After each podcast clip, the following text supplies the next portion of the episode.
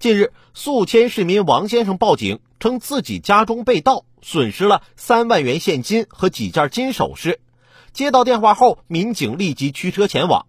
王先生告诉民警，门一推就开了，我感觉好像有人进来过。民警现场勘查发现，存放金银首饰的盒子被砸坏，放在楼道中。于是迅速锁定现场，对周边的监控进行查看。然而，警方通过查看监控发现，在案发时间段并没有陌生人进入楼道。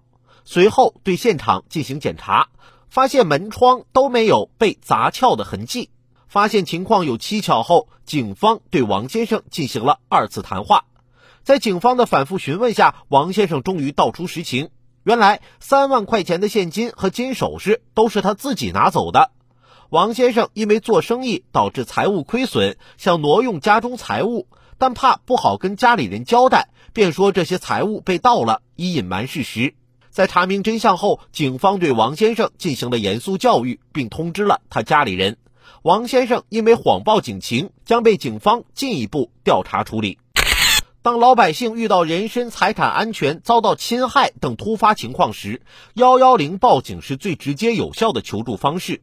拨打幺幺零要如实客观，幺幺零接到的每一个貌似奇葩的电话，关联的或许都是一条遇险的生命，一起重大的案件，一起严重的事故，来不得半点疏忽和马虎。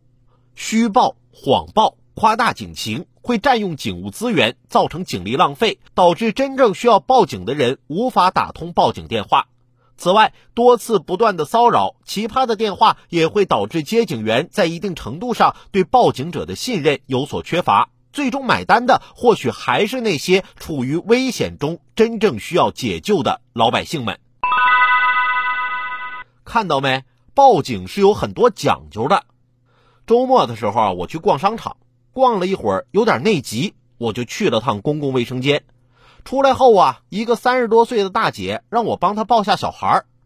我问她：“我说姐，那么多人，你为什么偏偏找我呢？”大姐跟我说：“你呀，长得这么有特点，就算出点啥事儿，我报警的话也好描述啊。”好了，今天的午后加点料，我们先聊到这儿。有更多新鲜事儿和段子，如果想和我分享，欢迎添加关注我的个人微信六六三三二九零八六六三三二九零八。或者在蜻蜓 FM 上搜索关注“评论来了”，让我们一起为你的午后加点料。明天见。